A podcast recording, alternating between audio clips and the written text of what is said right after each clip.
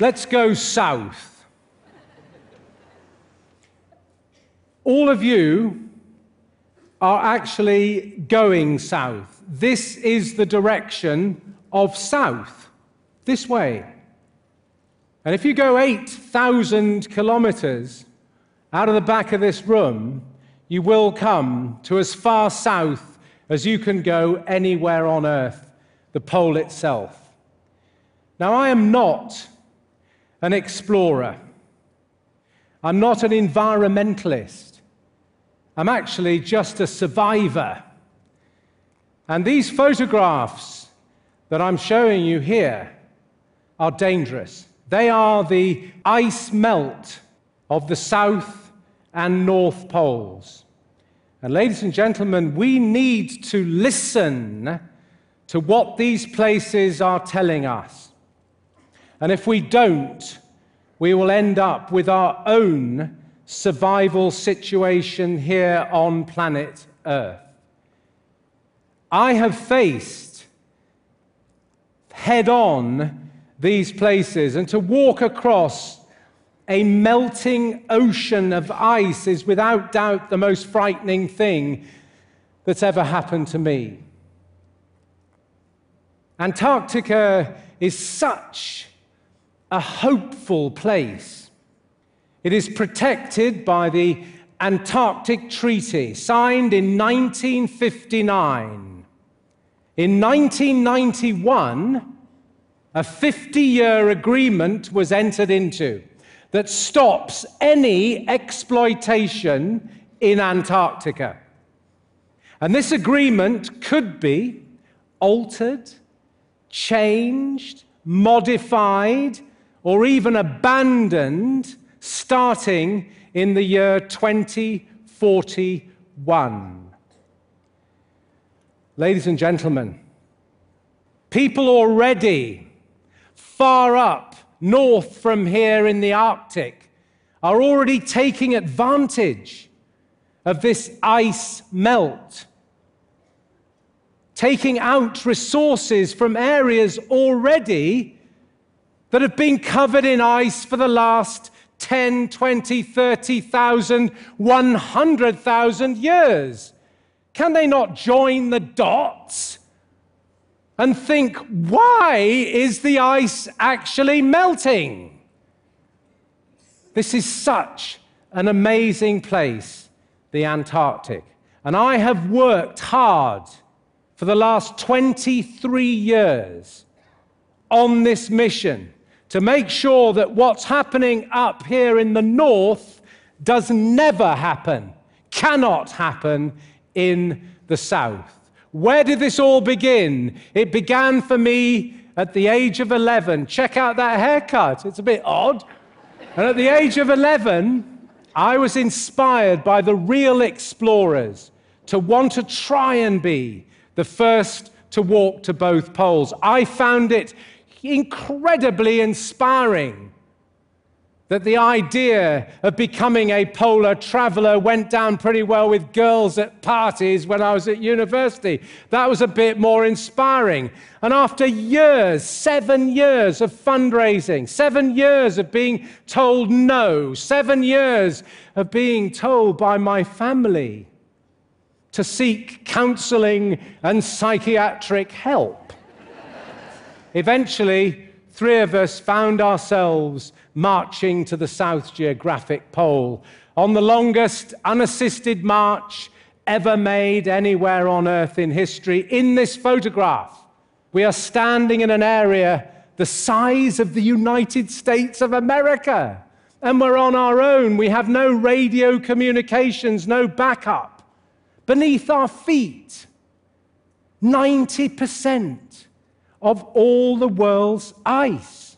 70% of all the world's fresh water. We're standing on it. This is the power of Antarctica. On this journey, we faced the danger of crevasses, intense cold, so cold that sweat turns to ice inside your clothing, your teeth can crack, water can freeze in your eyes. Let's just say it's a bit chilly.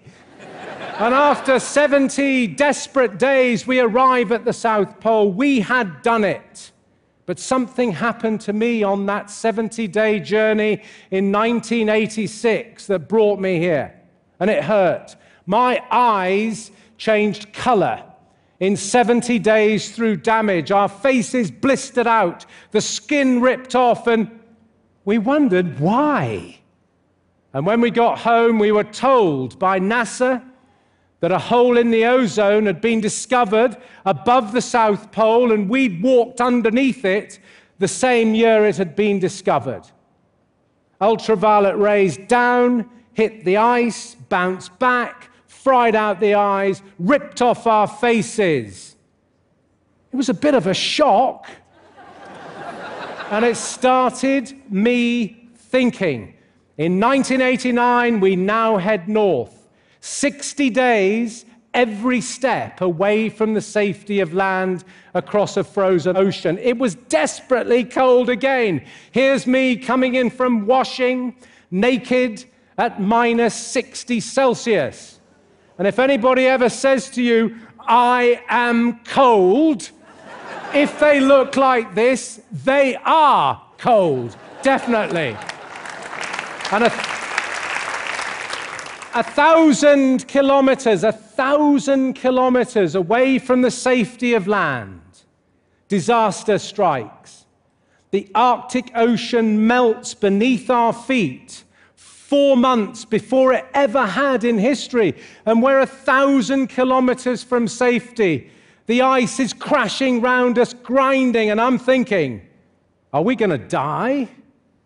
But something clicked in my head on this day as I realized we as a world are in a survival situation.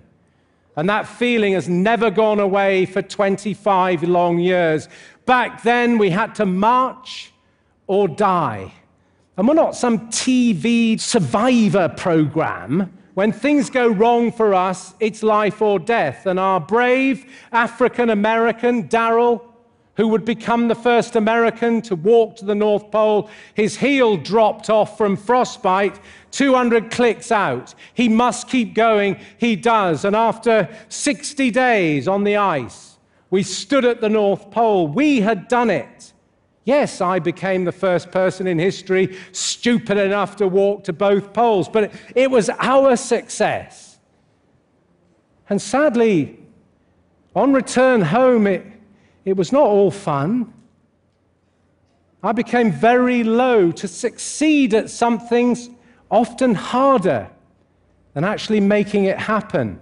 I was empty, lonely, financially destroyed. I was without hope. But hope came in the form of the great Jacques Cousteau, and he inspired me to take on the 2041 mission. Being Jacques, he gave me clear instructions engage the world leaders, talk to industry and business, and above all, Rob, inspire young people because they will choose the future of the preservation of Antarctica. For the world leaders, we've been to every Earth World Summit, all three of them with our brave yacht 2041. Twice to Rio, once in 92, once in 2012. And for the Earth Summit in Johannesburg, we made the longest overland voyage ever made with a yacht. 13,000 kilometers around the whole of southern Africa, doing our best to inspire over a million young people in person about 2041 and about their environment. For the last 11 years, we have taken over a thousand people, people from industry and business, women and men from companies, students from all over the world, down to Antarctica. And during those missions, we've managed to pull out over 1,500 tons of twisted metal left in Antarctica. That took eight years. And I'm so proud of it because we recycled all of it back here in South America. I have been inspired ever since I could walk to recycle by my mum. Here she is. And my mum. My mum is still recycling, and as she is in her 100th year. Isn't that fantastic? And when. I love my mum. But when mum was born, when mum was born, the population of our planet was only 1.8 billion people. And talking in terms of billions, we have taken young people from industry and business from India, from China. These are game changing nations and will be hugely important in the decision about the preservation of the Antarctic. Unbelievably, we've engaged and inspired women to come from the Middle East, often for the first time they've represented their nations in Antarctica. Fantastic people, so inspired to look after Antarctica. You've got to first engage people with this extraordinary place, form a relationship, form a bond, form some love. It is such a privilege to go to Antarctica, I can't tell you. I feel so lucky. And I've been 35 times in my life. And all those people who come with us return home as great champions, not only for Antarctica, but for local issues back in their own nations. Let's go back to where we began the ice melt of the North and South Poles. And it's not good news. NASA informed us six months ago that the Western Antarctic ice shelf is now disintegrating. Huge areas of ice. Look how big Antarctica is, even compared to here. Huge areas of ice are breaking off from Antarctica, the size of small nations. And NASA have calculated that the sea level will rise. It is definite by one meter in the next hundred years, the same time that my mum has been on planet Earth. It's going to happen. And I've realized that the preservation of Antarctica and our survival here on Earth are linked. And there is a very simple solution. If we are using more renewable energy in the real world, if we are being more efficient with the energy here, running our energy mix in a cleaner way, there will be no financial reason to go and exploit Antarctica. It won't make financial sense. And if we manage our energy better, we also may be able to slow down, maybe even stop this great ice melt that threatens us. It's a big challenge, and what is our response to it? We've got to go back one last time.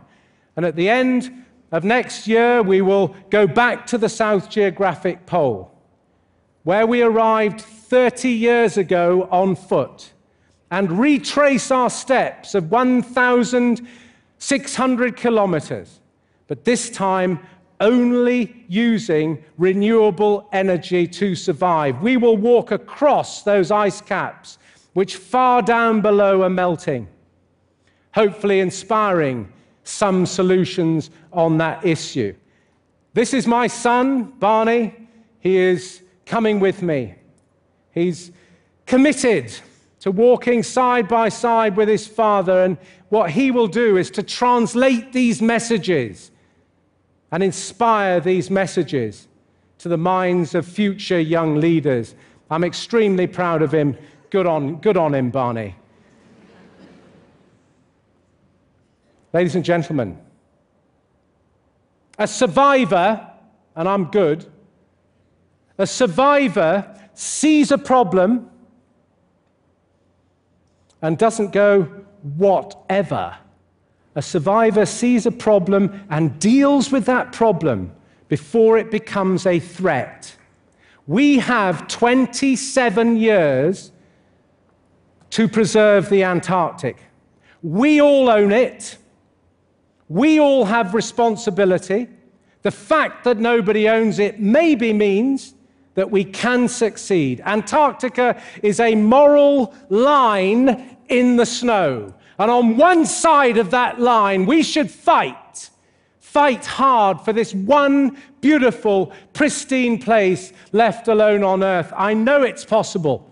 We are going to do it. And I leave you with these words from Goethe. I've tried to live by them. If you can do or dream you can, begin it now.